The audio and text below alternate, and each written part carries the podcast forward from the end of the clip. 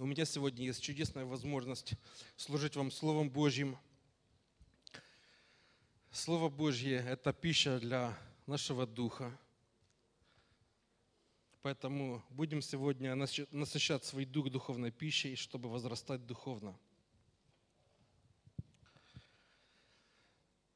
Как физическая жизнь человека начинается с рождения, так духовная жизнь человека начинается с покаяния – Священное Писание называет этот момент рождение свыше. Это очень важный аспект христианской веры, покаяния. Для того, чтобы быть спасенным, для того, чтобы иметь вечную жизнь на небесах, для того, чтобы иметь прощение грехов, покаяние является решающим фактором в данном вопросе. Без покаяния ничто в жизни у человека не может поменяться. Как бы человек ни старался что-то в своей жизни изменить, без покаяния и без силы Божьей он ничего не сможет достичь.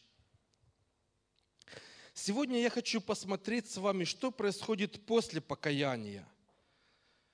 Покаяние – это первый очень важный шаг в жизни человека, когда человек признает свою греховность, осознает, что за его грехи его ждет наказание, и он бежит к спасительному кресту, чтобы обрести прощение и мир с Богом.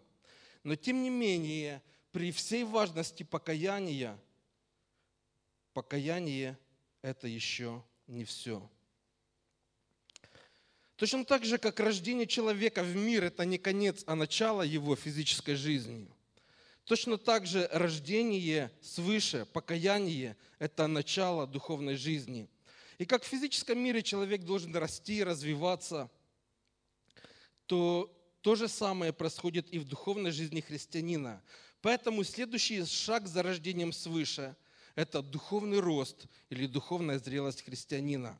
Сегодня мы поговорим о том, что такое духовный рост, какие изменения он производит и как меняется жизнь человека в результате духовного роста. Почему я сегодня говорю на эту тему? Дело в том, что многие христиане, придя к Богу, переживают в своей жизни состояние разочарования, уныния, иногда и несчастья, когда человек спотыкается об один и тот же грех, когда он не может выбраться из э, какой-то череды духовных неудач. Помните, Священное Писание говорит, чтобы мы свергли себя всякое бремя и запинающий нас грех. В послании к Евреям написано, проходя предлежащее нам поприще – чтобы мы свергли себя. И вот как раз духовный рост помогает сделать это, свергнуть себя вот, этот, вот это бремя и вот этот запинающий нас грех. И в Священном Писании есть одно место, с которого я хочу начать свою проповедь. Первое послание Коринфянам, 3 глава, с 1 по 3 стих. Апостол Павел говорит такие слова. «И я не мог, не мог говорить с вами, братья, как с духовными, но как с плотскими, как с младенцами во Христе. Я питал вас молоком, а не твердою пищей, ибо вы были еще не в силах, да и теперь не в силах, потому что вы еще плотские. Ибо если между вами зависть, споры и разногласия, то не плотские ли вы, и не по человеческому ли обычаю поступаете?» Что происходило в Коринфе? Многие христиане после покаяния в этой церкви продолжали жить теми же самыми мерками и оценивать свою жизнь теми же самыми стереотипами, которыми они оценивали ее до покаяния. Дальше в, этом, в этой главе апостол Павел говорит, что некоторые из вас не знают Бога. То есть там трудно разобраться, кто истинно верующий, кто просто э, мирской человек или живет по мирским понятиям, так, как будто бы Бога нет. То есть они продолжают поступать так, как поступали до покаяния. Посмотрите, написано, ибо если между вами зависть, споры, разногласия, то не плотские ли вы?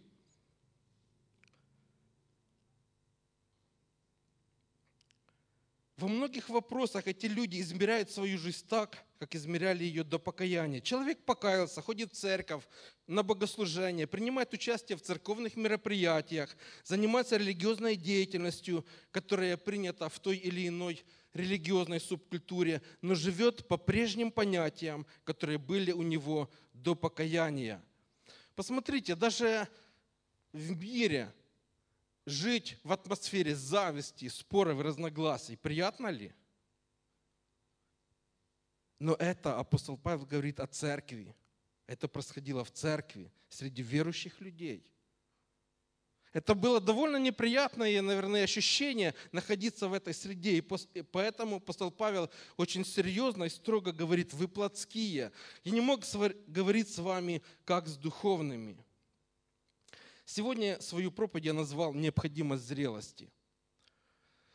Очень важный аспект, который следует, как я уже сказал, за покаянием, это духовная зрелость или духовный рост.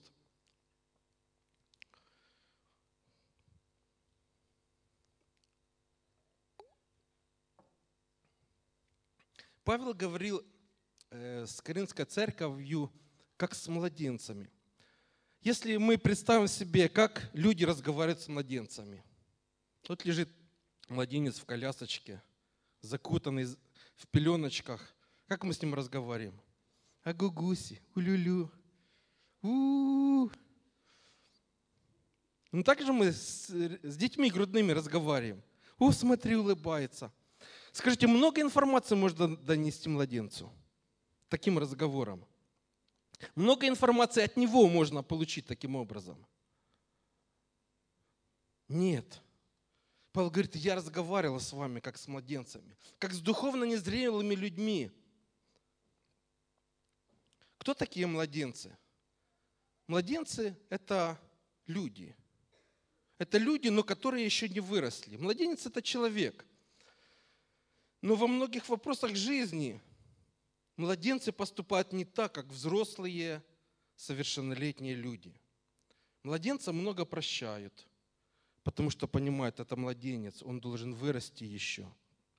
Младенцев терпят, потому что понимают, необходимо время для того, чтобы младенец сформировался, человек сформировался эмоционально, психологически, чтобы он приобрел те навыки, которые нужны ему для взрослой ответственной жизни. Если человек долгое время не растет а, и остается младенцем, то это вызывает беспокойство. Часто родители беспокоятся о своих детях, которые долгое время не ходят или не разговаривают. И не просят, чтобы помолились за, за таких детей. То есть это вызывает беспокойство, родители переживают, почему ребенок не растет, почему ребенок не развивается. То есть естественно для человека расти и развиваться в физическом мире. Но если человек недоразвит физически, то это уже вызывает сожаление, потому что человек свою жизнь будет, всю свою жизнь будет страдать, потому что он недоразвит. Но если человек, будучи взрослым, по уму остается младенцем, то это уже печаль родителям, потому что человек не способен к самостоятельной взрослой жизни. Многие люди, выросшие физически, остаются в своем поведении на уровне младенцев. Им нужны те же стимуляторы, которые были у них в младенчестве. В детстве у человека была соска. Повзрослев, он тоже соску сосет, но только другую – в детстве у человека была бутылочка маленькая. Повзрослев, у человека бутылочка выросла. Жидкость поменялась. А иногда и трехлитровый бутылек встает. В детстве человек пакостил, делал какие-то козни, строил. Вырос, и в взрослой жизни то же самое продолжает, только на словах. Пакостить и гадить. И это проблема, проблема многих людей. Говорят, что в жизни после себя нужно оставить хороший след, а не только наследить. То же касается и духовного роста. Человек покаялся, пришел к Богу, занимается религиозной деятельностью, которая принята в той или другой церкви, но живет по прежним понятиям, которые у него были до покаяния. Но если он продолжает поступать таким образом, то это начинает разрушать его духовную жизнь. Если человек, будучи христианином, продолжает оставаться духовным младенцем, это состояние будет всю жизнь приносить ему проблемы. Он не сможет быть успешным в духовном, духовной жизни, он не сможет быть радостным и счастливым. И все это потому, что у него нет необходимой духовной зрелости. Но еще худшее состояние бывает тогда, когда человек, находясь в церкви, оставаясь младенцем, думает, что он растет. И свой духовный рост он измеряет э, количеством вовлеченности в церковную активность или временем, на протяжении которого он является членом церкви. Человек говорит, я уже 20 лет хожу в эту церковь. И как будто бы это гарантирует само по себе духовный рост. Некоторые люди измеряют свой дух, точнее думают, что они духовно зрелые, если они имеют какие-то дары. Например, человек думает, если я получу крещение Духом Святым, я же точно стану духовным человеком. Свою духовную жизнь я начинал в Баптистской церкви, и были там некоторые люди, которые желали крещения Духом Святым. В баптистской деноминации это не принято, не, не особо приветствуется, но они желали, получили крещение Духом Святым, и когда кто-то еще получал крещение Духом Святым, или кто-то из гостей приезжал часто, они спрашивали, брат или сестра, ты духовный? То есть подразумевая под словом духовностью крещения Духом Святым и влаживая в это понятие, что если человек крещенный Духом Святым, он уже стал духовным человеком, духовно зрелым человеком. Это неправильное понятие. Или человек, например, может думать, если через меня будут проявляться какие-то духовные дары, то я точно уже буду духовным человеком. Например, если я буду иметь дар исцеления или дар пророчества, если я смогу сказать, так говорит Господь, то я уж точно буду духовным человеком. Ведь через меня то Бог говорит. Но это тоже ошибочное мнение. Еще некоторые люди думают следующим образом. Если я стану преуспевающим человеком, когда я не буду ни в чем нуждаться, когда Бог даст мне все, что я у Него прошу, тогда я начну заниматься своим духовным ростом. А сейчас мне некогда. Мне надо семью кормить, мне надо деньги зарабатывать, мне надо то и другое, и третье, десятое достичь. Поэтому сейчас мне некогда этим заниматься. Я покаялся, хожу в церковь. Ну, будьте благодарны, что хоть я это делаю. Четвертая группа людей думает, что когда они станут духовно зрелыми личностями, тогда Бог обязан дать им все необходимое. Богатство, обеспечение и тому подобное. И это тоже ошибочное мнение. Такие версии понимания духовной зрелости являются ошибочными и не соответствующими истине Священного Писания –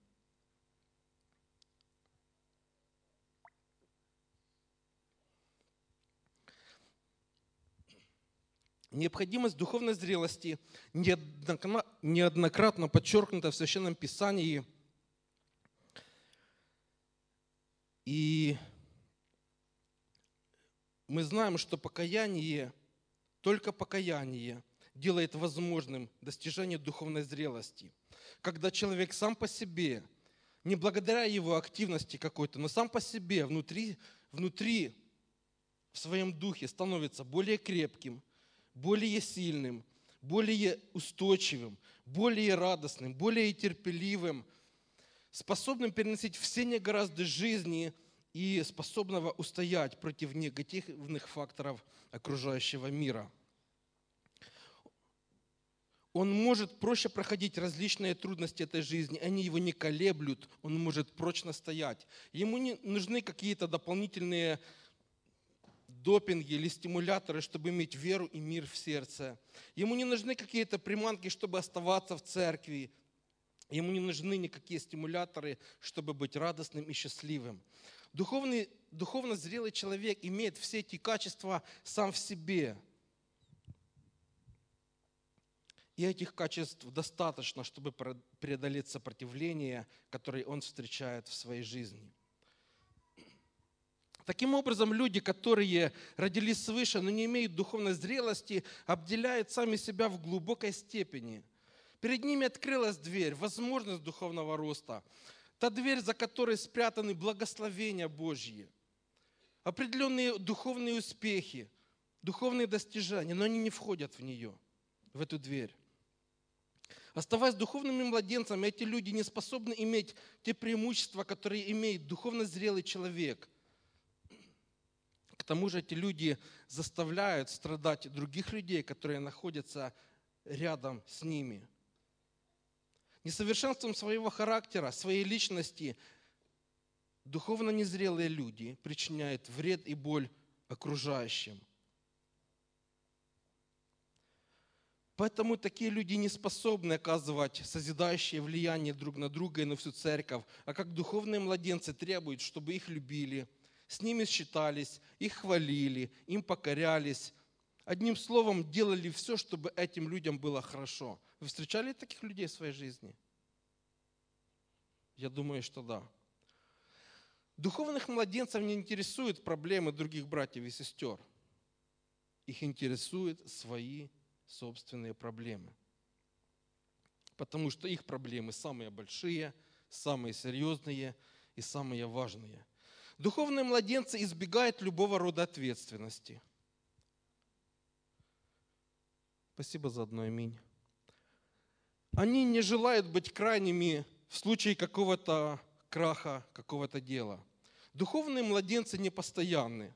Как только появляется перспектива занять положение повыше или повыгоднее, они готовы оставить и свое служение, и свою церковь, и воспользоваться такой возможностью. Поэтому на таких людей не возлагают большие надежды. Им не доверяют ответственные задания, их не ставят на руководящие должности. Они младенцы, и поэтому они требуют соответствующего отношения к себе. Духовные младенцы не укоренены в вере, поэтому часто увлекаются различными учениями, которые появляются – и эти учения часто подрывают их веру со временем, что приводит к их соблазнам, сбивает с Божьего истинного пути. Духовные младенцы часто увлекаются греховными желаниями, которые приводят их к греховным зависимостям, иногда и к отступничеству от Бога. От Бога. Если ребенку показать трахтелочку, эту самую погремушку, ребенок увлекается ею, да? Точно так же духовные младенцы. Показали ему какое-то интересное учение, новое что-то. И он увлекается, уже бежит туда, хапает это, а потом может получить от этого какую-то проблему духовную. Что же такое духовная зрелость? Что такое духовный рост? Духовный рост – это постепенное преодоление последствий первородного греха в жизни верующего человека. Я еще раз повторю, духов, духовная зрелость или духовный рост – это постепенное преодоление последствий первородного греха в жизни верующего человека.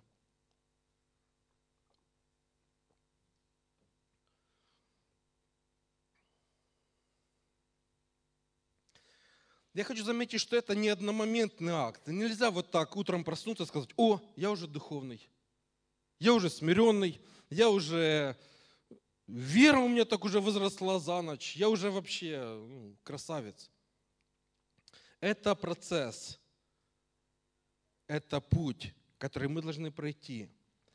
Шаг за шагом, двигаясь по пути духовной зрелости, мы постепенно оставляем какие-то негативные качества своего характера, изменяем свое мышление, изменяем свои действия – Дело в том, что грехопадение не только разрушило общение человека с Богом, но также произвело и существенное разрушение в личности человека. Каким бы образованным и воспитанным ни был бы человек, у каждого из нас есть внутренние структурные несовершенства. У каждого человека есть слабые стороны, на которые много не нагрузишь. Как только на наши слабые стороны характера идет нагрузка больше, чем мы можем выдержать, тут же начинают проявляться наши негативные качества характера. Злоба, зависть, обида, гнев, страх, ложь, манипуляция, гордость. Когда человек кается, приходит к Богу, он рождается духовно. Христос дает ему новую божественную природу, но получение этой новой природы не гарантирует нам полное избавление от старой греховной природы. В новой жизни у человека появляется стремление к Богу, стремление к святости, к целостности жизни. Но, как мы знаем из личного опыта, у каждого из нас проявляются греховные наклонности, которые очень часто ставят нас, нам подножку в нашей духовной жизни. И мы часто спотыкаемся, хромаем, а иногда и духовно падаем. Почему это происходит? Наша греховная природа проявля, проявляется и разрушает наши духовные достижения, повергая нас в печаль, уныние, а иногда и депрессию, похищая нашу радость и счастье в Боге. Поэтому духовный рост делает нас устойчивыми против диверсий нашей греховной натуры, делает нас способными противостоять всем атакам грешного мира, нашей греховной плоти – и слабостям окружающих нас людей. Достижение духовной зрелости восстанавливает структурные прорехи, повреждения во внутренней сущности человека и делает его способным противостоять этим проявлениям, побеждать свои слабые стороны и воспитывать в себе правильные реакции на внешние и внутренние раздражители. Итак, повторю, духовная зрелость – это постепенное преодоление – последствий первородного греха в жизни верующего человека. Но до того, как человек придет к Богу, в процессе жизни, взрослой самостоятельной жизни, у него появляются какие-то греховные привычки, наклонности, зависимости, которые, налагаясь на первородный грех, усиливает действие греха в его жизни. И придя к Богу, человеку надо приложить больше усилий, чтобы освободиться от этих грехов, к которым он привык. Привык человек сплетничать, приходит в церковь. Это желание куда-то уходит. Ну, иногда в некоторых случаях, да, бывает, что уходит, как человек пил или кололся, покаялся, раз, пропало все. Бывает, но в большей степени это не уходит, правда же?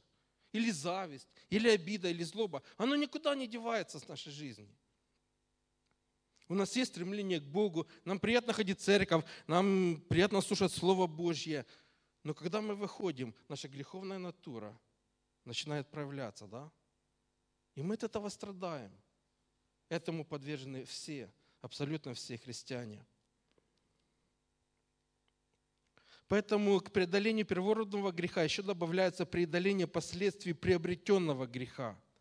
И это требует от нас большей настойчивости – больше усилий, большего труда и большей ответственности перед Богом за достижение духовной зрелости, за достижение нашего совершенства.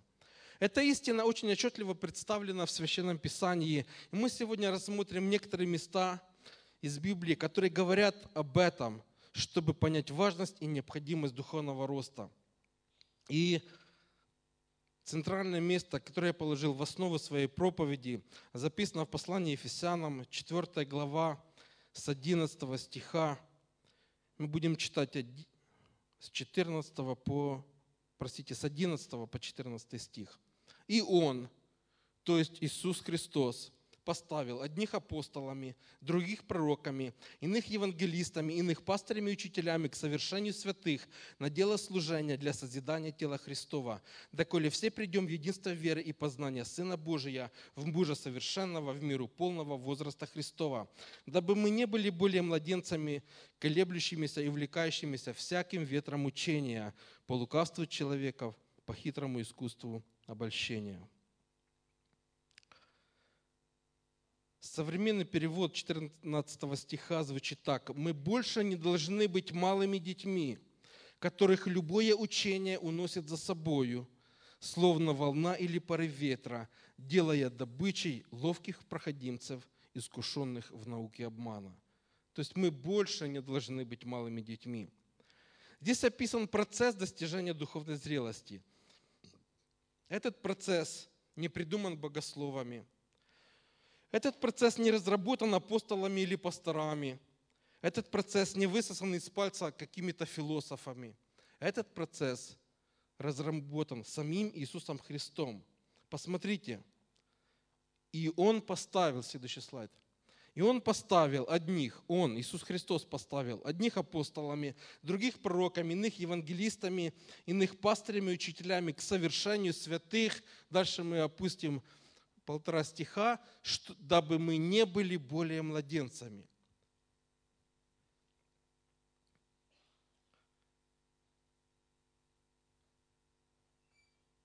Сколько бы людям не говорили, что вы должны быть любвеобильными, вы должны любить друг друга, вы должны быть духовными, вы должны прощать, вы должны смиряться. Люди не способны воспроизвести все эти качества в себе. Это все равно, что замутить воду в стакане. Если бы тренер сказал спортсменам, вновь пришедшим, вы должны вот так быстро бегать с такой-то скоростью, прыгать вот высоко на такую высоту, но пришедшие люди не могут это сделать, потому что они не натренированы. Им необходимо время для того, чтобы их сердце могло справляться с нагрузкой, их мышцы, чтобы могли достичь этих результатов. Им необходимо время, им необходима тренировка. Сначала нужно спортсменов натренировать, подготовить к таким нагрузкам, а потом уже выпускать на соревнования – то есть необходима определенная база для того, чтобы спортсмен смог выполнить определенные нормативы. Точно так же дело происходит с нашим духовным ростом. Прежде чем требовать от людей изменения характера, мышления, поступков, необходимо подготовить людей для этих изменений. При этом, конечно же, человек сам должен понимать, что ему это нужно. Именно ему это нужно – а не кому-то другому. Человек должен, должен сам хотеть этих изменений. И самое главное, прилагать максимум усилий, чтобы достичь этих изменений. Достичь желаемого результата, достичь определенного духовного роста. Нельзя заставить человека духовно расти. Это желание самого человека. И Священное Писание говорит, что Бог поставил служителей в церкви. Для чего? чтобы они готовили людей к совершению святых. Слово «совершение» в современном переводе переведено как «подготовка людей».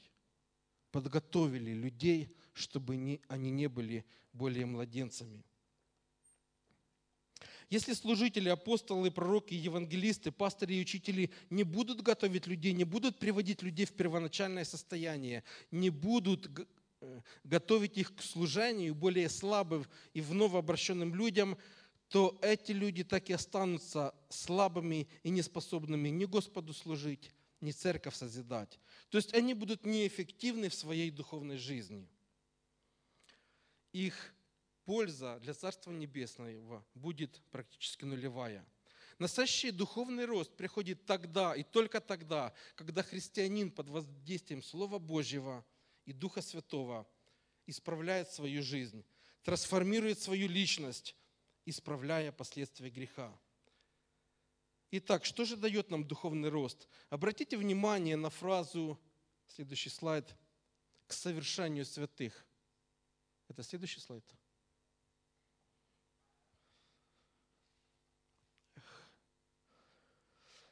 Хорошо. Слово совершенствовать к совершенству святых, да? К совершению святых. По-гречески звучит кат, катартисмос, что в переводе означает привести объект в должное состояние.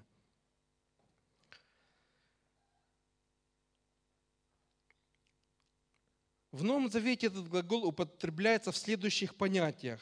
В Марка 1.19 оно употребляется в значении «чинить сети», Дальше, пожалуйста. Марк 1.19. Смотрите, пройдя немного дальше, он увидел Иакова и Иоанна, сыновей Завидея, которые сидели в лодке и чинили сети. Слово «чинили» как раз э, переведено от этого слова «катартисмос». Чинили, исправляли повреждения. Они восстанавливали прорехи в этих сетях, чтобы рыба не убегала из сетей. И еще это слово употребляется в значении исправить человека, впавшего в грех, в грех, чтобы он мог вновь быть принятым в церковное братство. Галатам 6.1. Братья, если и впадает человек век в какое согрешение, вы духовно исправляете такового в духе кротости. Слово «исправляйте» тоже происходит от этого слова «катартисмос», что значит восстанавливать прорехи, структурные повреждения. То есть идея этого слова – привести объект в должное состояние. Таким образом, церковные служители должны заботиться о том, чтобы члены братства были должным образом обучены и наставлены, чтобы о них так заботились, чтобы и заблудших искали и находили, и чтобы они вновь стали достойными членами братства. Цель служителей заключается в совершенствовании, в полном и тщательном снаряжении святых, то есть членов церкви. Смотрите, 12 стих современного перевода Ефесянам 4 главы говорит такие слова. «Чтобы приготовить святых к делу служения» для созидания тела Христова. Вот это слово «приготовить» как раз есть совершенствовать или созидать, или восстанавливать структурные прорехи. То есть у нас есть повреждения, которые нам нанес грех, первородный грех. Есть также греховные реакции на, на различные раздражители. И теперь, когда мы пришли к Богу, нам необходимо все это исправить, привести в первоначальное состояние, так, как задумано было Богом в начале. И насколько мы дух, достигнем духовной зрелости, настолько мы будем способными созидать церковь, созидать друг друга. Почему церкви разваливаются? Почему происходят расколы в церкви? Потому что люди, младенцы, не достигли духовного роста, и начинаются все ссоры, разногласия, распри, как мы читали в начале. И это доходит постепенно до раскола церкви. Поэтому духовно незрелые люди не способны созидать, они способны только разрушать. И для того, чтобы помогать людям восстанавливать эти прорехи, Бог создал церковь. В церкви Христос поставил служителей, чтобы они приводили в надлежащее состояние людей, которые должны созидать церковь. Обратите внимание, созидают церковь не служители, созидает церковь люди, а служители только помогают людям, учат их и помогают им стать в то первоначальное состояние, чтобы они были способными созидать друг друга и созидать церковь.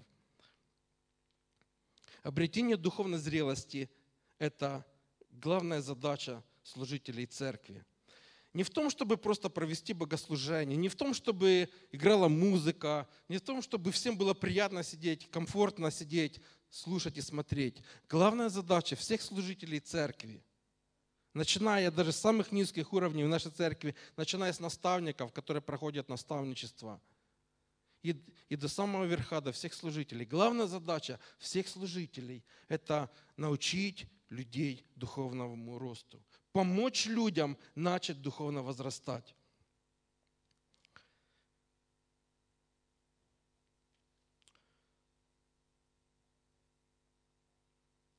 Духовная зрелость недоступна неверующим людям. Неверующие люди не способны духовно расти, они мертвы для Бога. Они не рождены свыше, поэтому духовный рост им ну, никак невозможен. Духовный рост касается только тех людей, которые рождены свыше, которые покаялись. И есть три причины, по которым духовная зрелость необходима каждому рожденному свыше христианину. Три причины необходимости духовной зрелости. Первая причина заключается в том, что духовная зрелость устраняет последствия первородного греха. Вторая причина духовная зрелость делает жизнь человека стабильной и радостной. И третья причина – духовная зрелость ведет к созидательному влиянию. Сегодня мы рассмотрим только первую причину. Я надеюсь, мы успеем это сделать. Первую причину необходимости духовной зрелости – это устранение первородного греха. Поэтому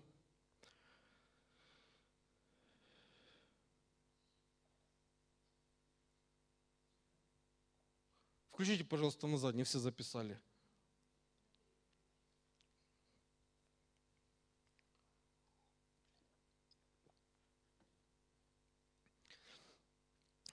Дело в том, что, друзья, что это очень важная тема. И понимание этой темы даже о том, что я говорю, это еще не делает нас духовными людьми. Но понимание этой темы очень важно для того, чтобы принять для себя решение, буду я духовно расти, или я останусь на том самом уровне, на котором я нахожусь сейчас. Нужен же мне духовный рост лично для меня или не нужен? Понимание этой темы очень важно для дальнейшей нашей духовной жизни. Итак, первая причина, почему духовная зрелость необходима, она устраняет последствия первородного греха. Если мы посмотрим в книгу «Бытие», в третью главу, мы увидим пять последствий, которые нанес грех сущности человека.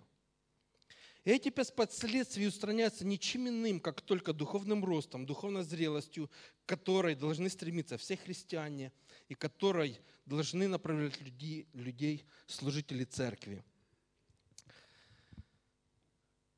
Итак, вот эти пять последствий. Первое последствие первородного греха, которое укоренилось в нашей внутренности, в нашей сущности, это претензия на независимость. Претензия на независимость. Когда Ева увидела дерево, что оно хорошо для пищи, что оно прекрасно выглядит, этот плод, это еще не было грехом. Даже когда она сорвала этот плод, это еще не было грехом. Даже это сохранялось еще, э, эта ситуация еще сохраняла их святость.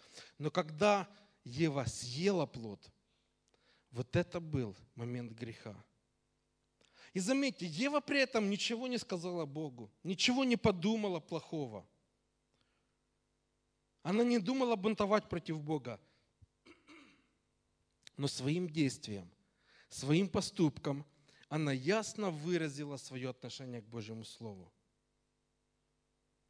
Мы все прекрасно знаем, что наши поступки намного ярче говорят, чем наши слова порой. Правда же? Муж говорит жене, я тебя люблю, но каждый вечер в гараже с друзьями пропадает. Или помогает жене по дому, сидя на диване за телевизором. И все слова «я тебя люблю», красивые слова перечеркиваются нашим простым одним поступком, который противоречит всем нашим словам.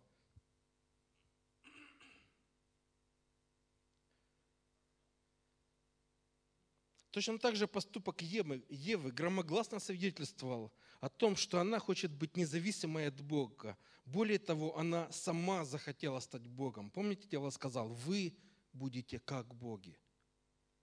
И Еве эта идея понравилась.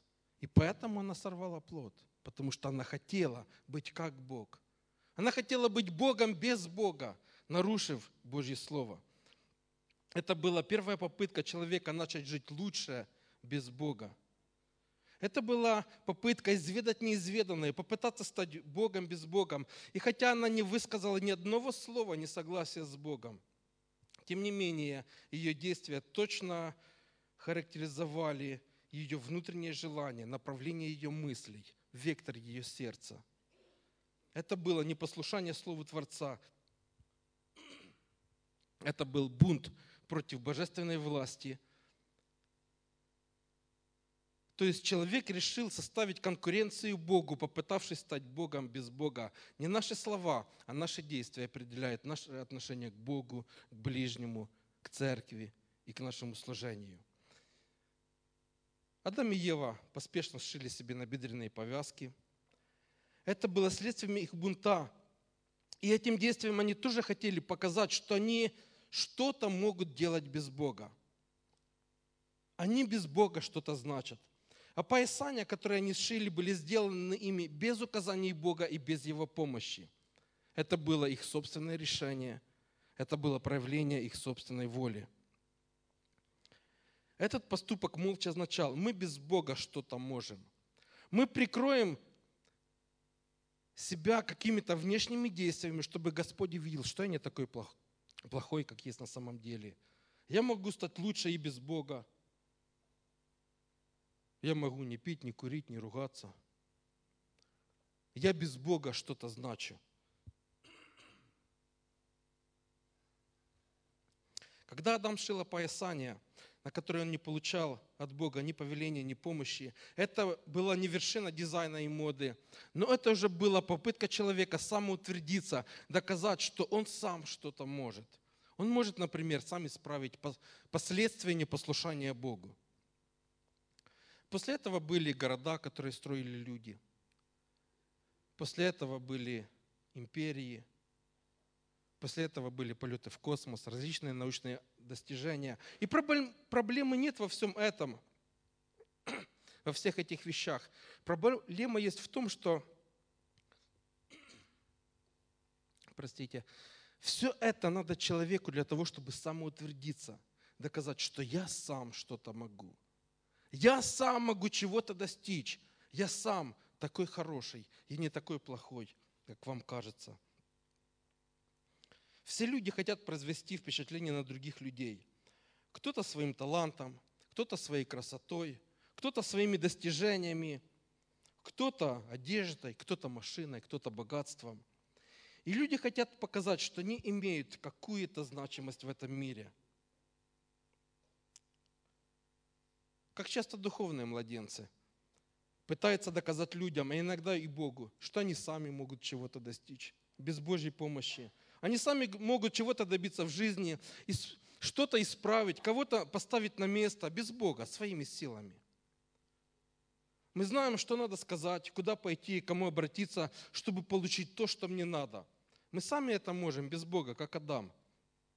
Мы можем перед людьми оправдать свой грех и доказать всем, что мы не виновны, что это виновны те, кто вывел меня, кто меня достал, кто наехал на меня, кто меня разозлил.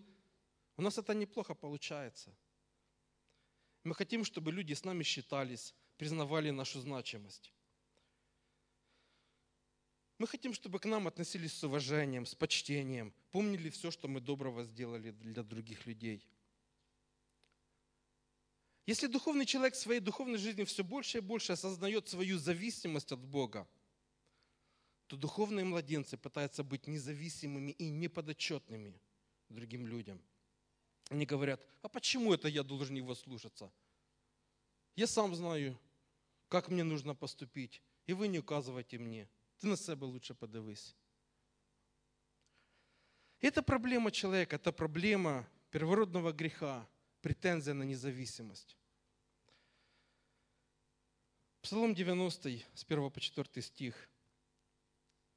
Слова духовного человека, духовно зрелого человека – живущий под кровом Всевышнего, под сенью всемогущего покоится, говорит Господу, прибежище мое и защита моя. Бог мой, на которого я уповаю. Он избавит тебя от сети ловца, от гибельной язвы. Перьями своими осенит тебя, и под крыльями его будешь безопасен. Щит и ограждение, истина его. Вот что говорит духовно зрелый человек. Его надежда на Бога, его сила в Боге, его защита в Боге – еще притча 3.5. «Надейся на Господа всем сердцем твоим и не полагайся на разум твой».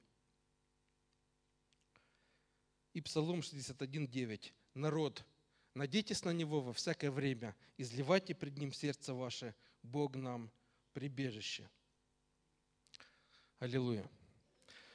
Второе, второе последствие первородного греха в нашей жизни – это страх и боязнь ответственности – страх и боязнь ответственности.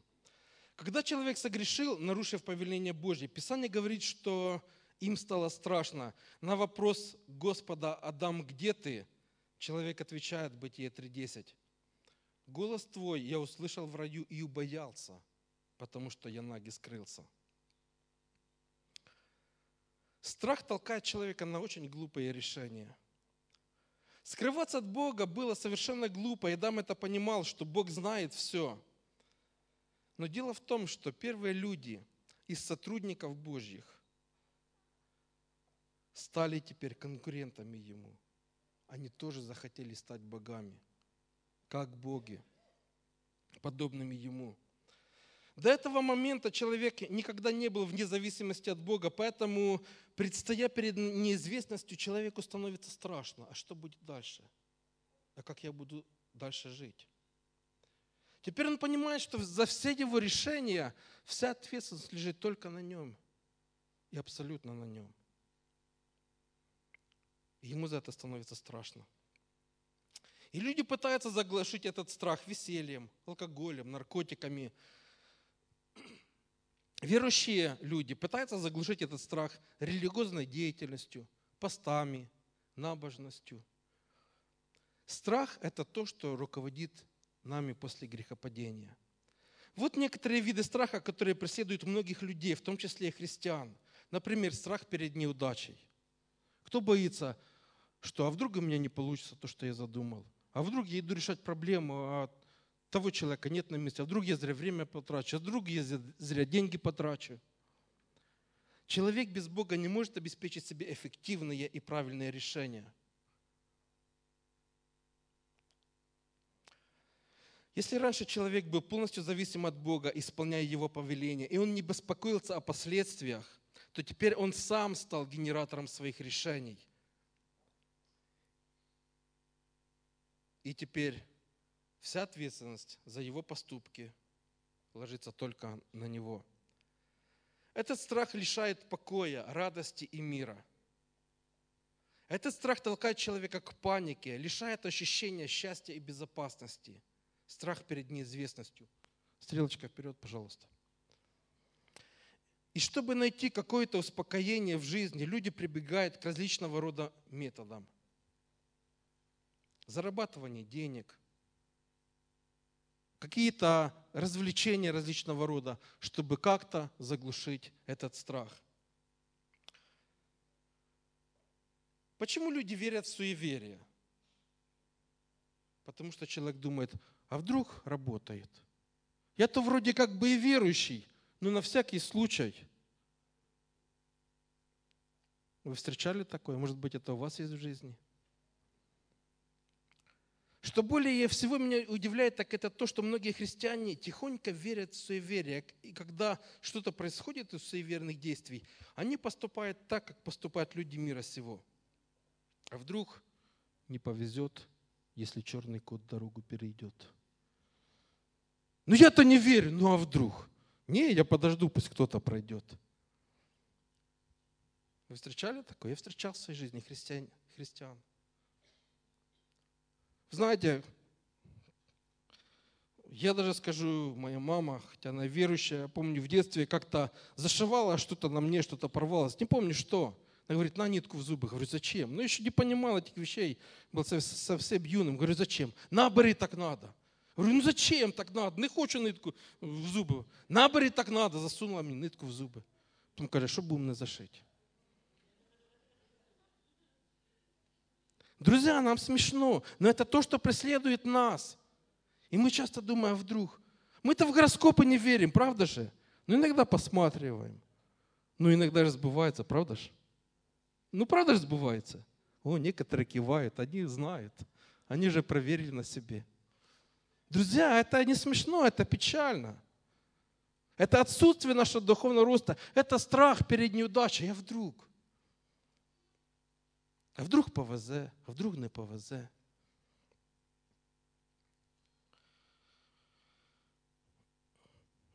Следующий страх, вид страха – страх нерешенных проблем. Почему человек надеется на себя больше, нежели на Бога? Потому что человек думает, то, что сделаю я, я знаю, и как это сделаю, и что я сделаю. А то, что сделает Бог, я не знаю – и вообще сделает ли он. А если он сделает вообще не так, как я этого хочу, поэтому лучше я сам. Поэтому во всех отношениях проще понадеяться на себя, нежели на кого-то другого, в том числе и на Господа.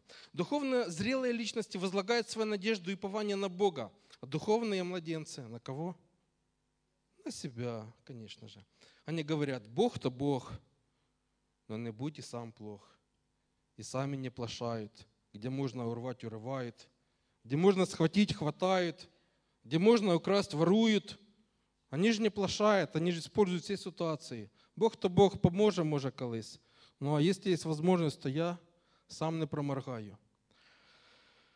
Человек боится, что Бог вдруг ничего не сделает или сделает не то, чего человек ждет или планирует.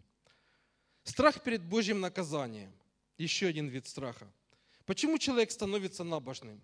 Почему человек говорит, а может Бог поможет? Пойду в церковь, может Бог поможет. Свечку поставлю. Человек пытается задобрить Бога и получить за это благословение или какую-то помощь от Него. Дам пожертвование Богу, а может поможет. Бог же табаче. Страх перед своей несостоятельностью в некоторых вопросах побуждает такого человека быть набожным, то есть верить и молиться по необходимости. Знаете разницу между верующим и набожным человеком? Точнее, между христианином и верующим человеком. Верующий человек молится по необходимости. Когда надо, он молится, он же верующий. А христианин молится всегда. Верующий человек по необходимости читает Библию. Христианин это делает регулярно. И так во всем. Страх перед будущим – еще один вид страха. Почему люди хотят знать будущее? Потому что оно неизвестно, и это их страшит. Почему духовно незрелые христиане одним глазом заглядывают в гороскопы, в критических жизненных ситуациях готовы обратиться и к бабкам, и кому угодно, лишь бы помогло. Страх перед неизвестностью толкает людей на то, чтобы приоткрыть завесу тайны и посмотреть в будущее через гадание, колдовство, предсказания. И, они, и эти методы с Божьей точки зрения являются незаконными методами исследования будущего. Я знаю верующих людей, которые покались когда-то, но потом для того, чтобы решить свои серьезные проблемы, ездили к бабкам – к деткам. Потому что ну, Бог поможе, не поможе, хто його знає. А туди поїхав і помогло. И это проблема, друзья, это проблема многих верующих людей. Следующий вид страха – зависимость от общественного мнения. Может быть, это и не страх, но внутри мы боимся, а что нас скажут люди, а что они подумают. Почему часто христиане боятся возлагать руки на больных по Слову Божьему и молиться за исцеление – или за одержимых людей молиться. Потому что они боятся, что у них может не получиться изгнать беса или исцелить больного. И люди будут думать, что эти люди не духовные. А, у него не получился, его Бог ночует, я вины духовный. Они боятся, что Бог не ответит на их молитву, и от этого им будет позор.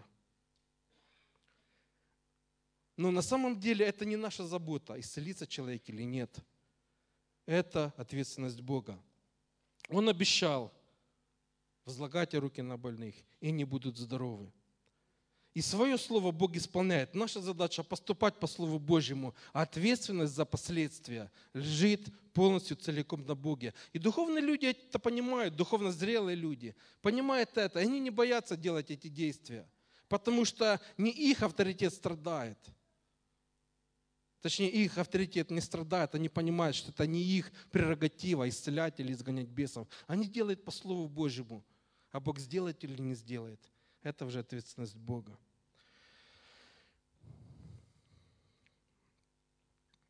Когда-то я учился в библейском институте, и мы проходили тему демонология. Один брат, он был диаконом церкви.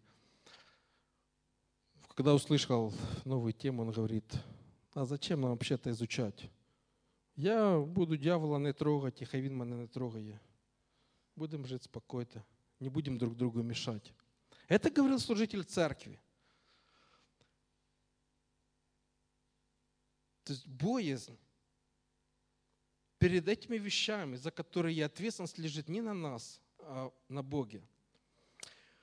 Вы знаете, я работаю в такси и часто встречаю людей, зависимых от меня соседей. Когда человека подвожу, он говорит, ты становись здесь, туда по адресу не надо подъезжать, я тут пройдусь уже 50 метров.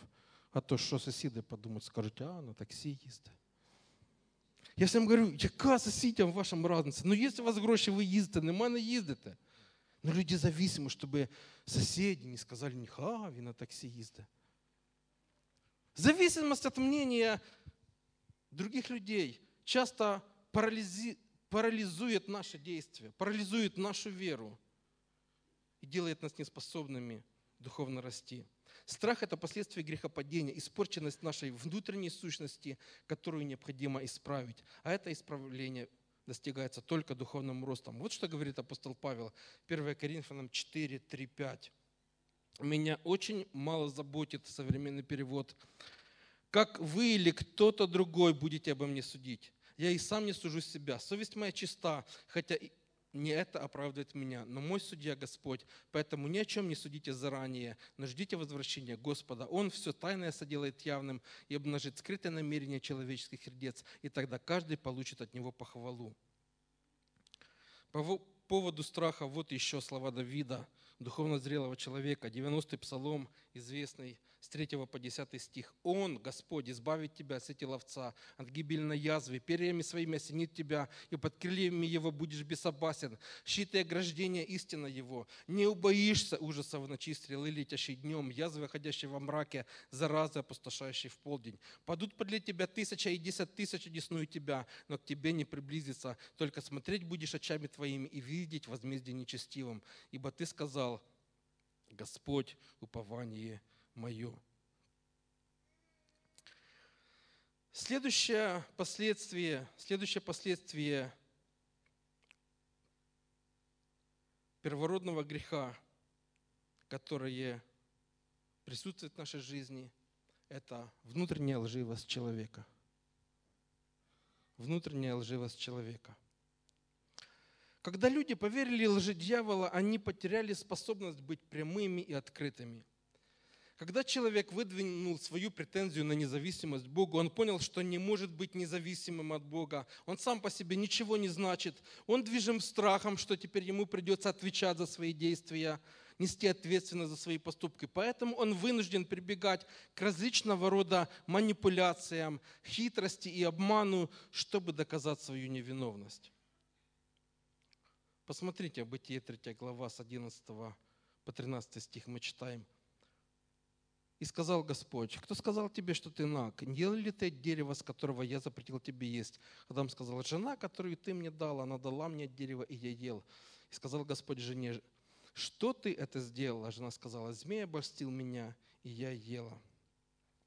Пытаясь ответить на вопрос, который Бог поставил Адаму, Адам не старается ответить честно на этот вопрос, не старается признать свою вину –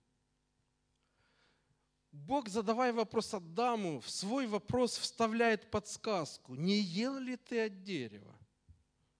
Ну, можно было бы просто сказать, Господь, да, ел, прости, пожалуйста, каюсь в прахе и пепле, прости мне грешного такого.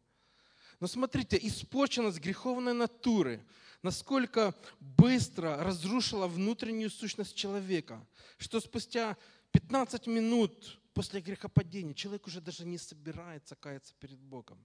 Не собирается у него просить прощения. Его мысли выбирают кучу вариантов, перебирают в голове, как бы все эти пазлы сложить таким образом, чтобы выгородить себя, чтобы показаться невиновным перед Богом.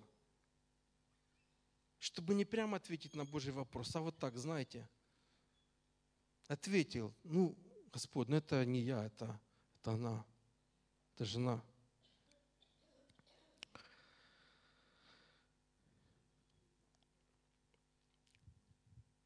Он пытается взять реальные факты и выстроить их таким образом, чтобы показаться невиновным в глазах Бога.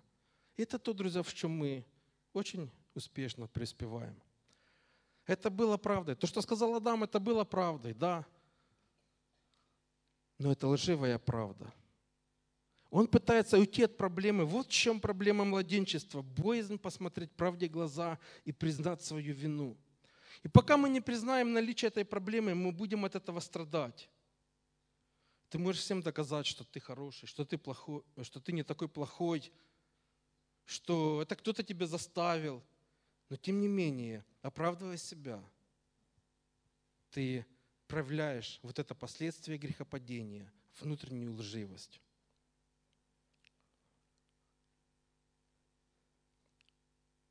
Попытка обмануть содержителя – оправдать себя перед всезнающим Богом и доказать Ему, что я не я и хата не моя, это последствия грехопадения, внутренняя лживость человека, которая преследует его с момента рождения и до самой смерти.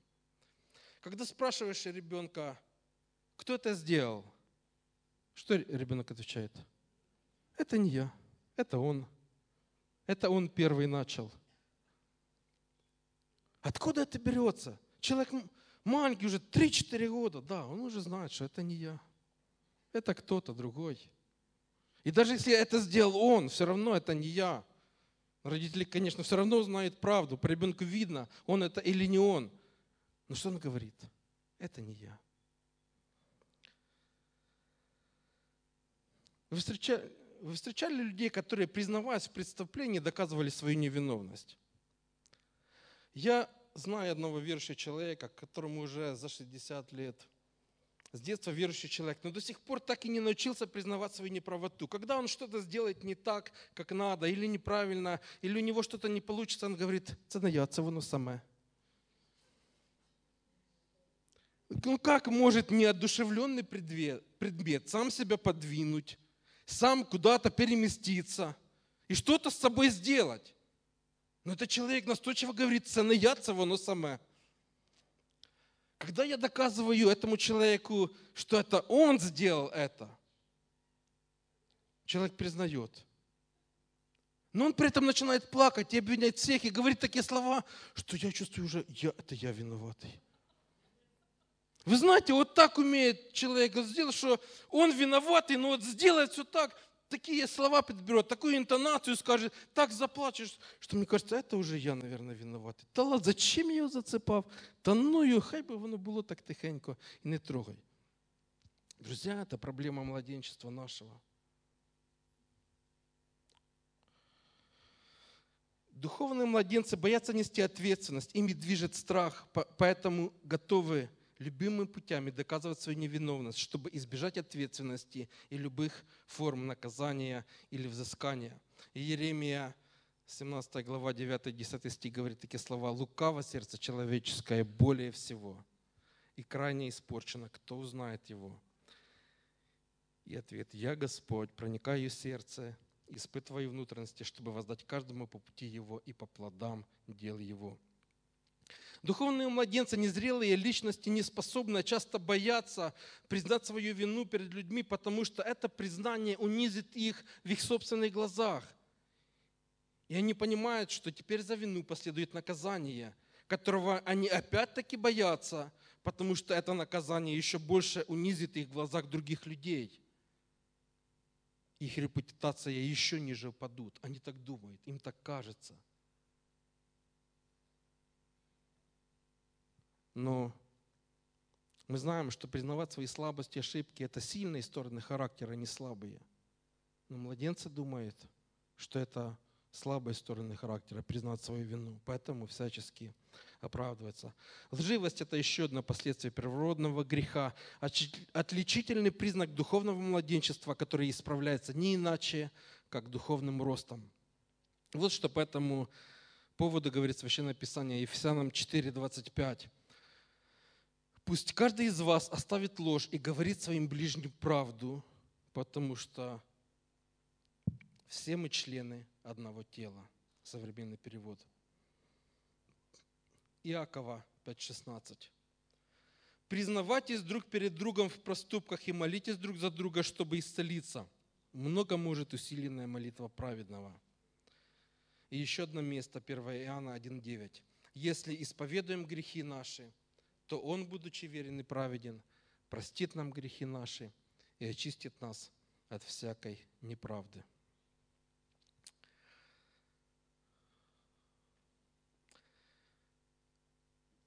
Четвертое последствие грехопадения – эгоизм. Эгоизм.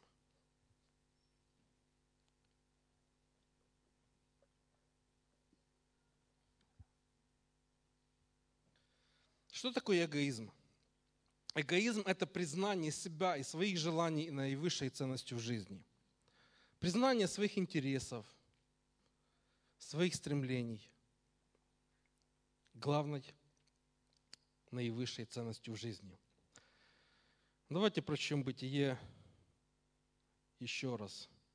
3 глава, с 11 стиха. И сказал Бог, кто сказал, что, тебе, что ты нагнил ли ты дерево, с которого я запретил тебе есть? Адам сказал, жена, которую ты мне дал, она дала мне дерево, и я ел. И сказал Господь жене, что ты это сделала?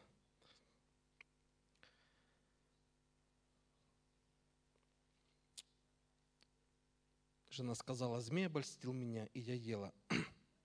Выгораживать себя за счет унижения и обвинения других – это признак большого человеческого нет несчастья, эгоизма. Мы ценим людей настолько, насколько мы имеем выгоду от человека. В семейных отношениях муж ценит жену настолько, насколько она ему помогает. Жена ценит мужа настолько, насколько ему, от него есть выгода в семье. Друзья так ценят друг друга в этом мире, да? Так или не так? Но во многих случаях это так происходит.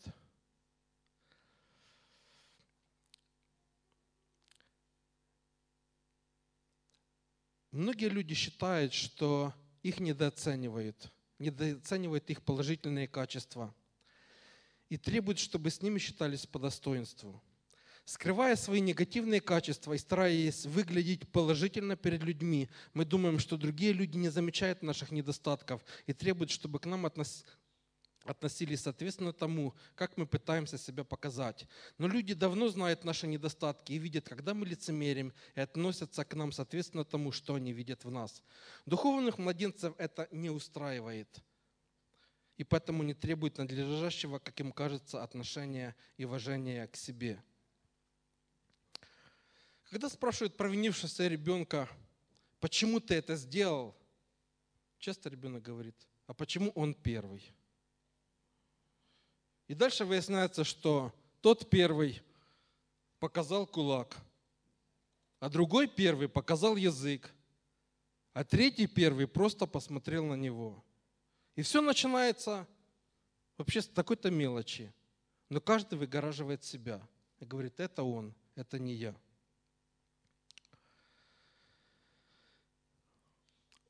Дело в том, что духовный мир знает нашу истинную сущность. В книге Иова, во второй главе 4 стихе, когда сатана беседует с Богом за Иова, говорит такие слова.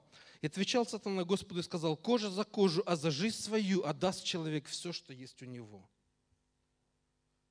За жизнь свою человек отдаст все, что есть у него. Мир духов знает наш эгоизм, нашу подноготную сущность. И поэтому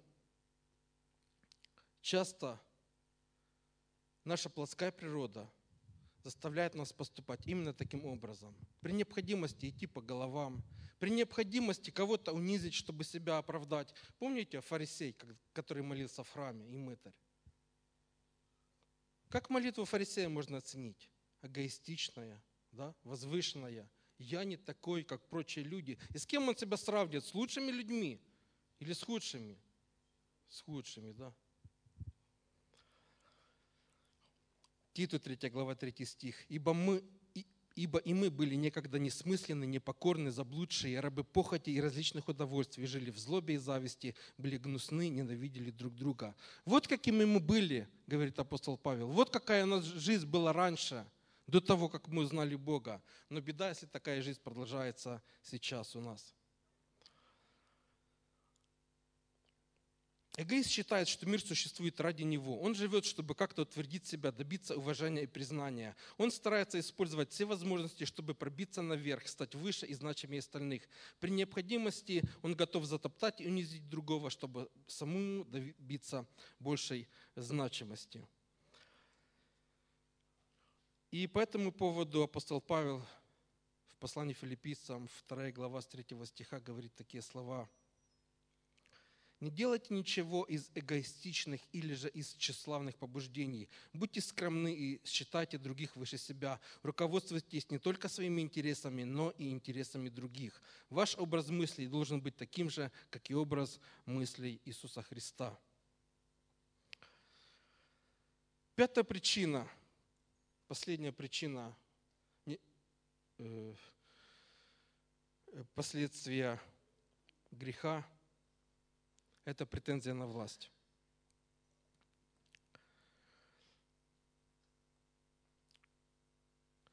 Бытие 3 глава 16 стих. «Жене сказал, умножай, я умножу скорбь твою в беременности твоей, в болезни будешь рожать детей, и к мужу твоему влечение твое, и он будет господствовать над тобою». Влечение – это желание господствовать. Желание господствовать неизбежно преследует всю нашу жизнь. Родители хотят, чтобы дети безоговорочно их слушались. Муж ждет безмолвного послушания от жены, жена пытается руководить мужем, а дети манипулируют обеими родителями. Помните, Пушкин говорил, мой дядя самых честных правил, когда не в шутку за не мог, он уважать себя заставил и лучше выдумать не мог. Когда в своем эгоизме человек не получает признания, есть возможность заставить людей себя уважать, заставить людей признавать свою значимость, заставить людей любить меня. И различные методы для этого есть. Есть власть денег. Человек может купить себе лакеев, купить себе охрану, показать, что он что-то значит, круто жить. Есть такой инструмент, как слава, власть славы, когда человек имеет какой-то авторитет, признанные обществом достижения. Он может этим манипулировать для того, чтобы его уважали. Есть манипуляция, когда человек может сказать одно одному, другому другое, и при этом говорит, ты ж тільки никому не кажи. Я ж тобі по секрету, я ж тобі довіряю, душу відкриваю тобі. Ти ж нікому не ні-ні. И, и заставляет, точнее, сохраняет за собой возможность людьми манипулировать. Если кто-то кому-то что-то рассказал, обиды, слезы, недовольство. Я тебе доверился, я тебе душу открыл, я ж тебе, а ти такий сякий перетакий, взяв мене так от і обідав, розказав про мене. І часто люди говорят одному одно, другое другому, третье третьему, так, как им угодно, чтобы сохранить за собой власть над людьми. Человек, идущий таким путем, всегда движим страхом потерять свою власть. Поэтому мы сегодня рассмотрели первую причину, почему духовная зрелость необходима. И она устраняет, следующий слайд, последствия первородного греха. И вот эти пять причин, которые преследуют нас всю нашу жизнь, они портят нашу духовную жизнь. Они мешают нам приблизиться к Богу. Они мешают нам любить друг друга. Они мешают нам достигать каких-то духовных свершений. И я хочу вместе с вами прочитать еще два месяца Священного Писания, буквально две минуты, будем заканчивать. 1 Петра 2, 1, 2. «Итак, отложив всякую злобу и всякое коварство и лицемерие и зависть, и всякое засловие, как новорожденные младенцы, возлюбите чистое словесное молоко, дабы от него возрасте вам во спасение». Вот что нам надо, друзья. Истина Слово Божье, которое позволит нам духовно расти. Слово Божье, которое наставит нас на всякую истину – и 2 Фессалоникийцам, 1 глава, 3 стих. «Всегда по справедливости мы должны благодарить Бога за вас, братья, потому что возрастает вера ваша и умножается любовь каждого друг к другу между всеми вами». Посмотрите, о чем радуется апостол Павел. «Возрастает вера ваша и умножается любовь друг к другу». Не от того, что в церкви э, там проходят служения, не того, чтобы даже люди каются, хотя и это хорошо.